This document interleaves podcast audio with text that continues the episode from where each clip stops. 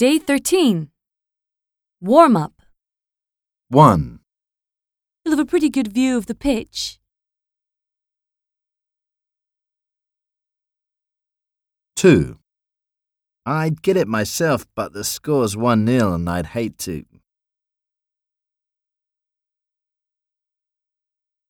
3, Two bags of crisps and two pints of beer, please.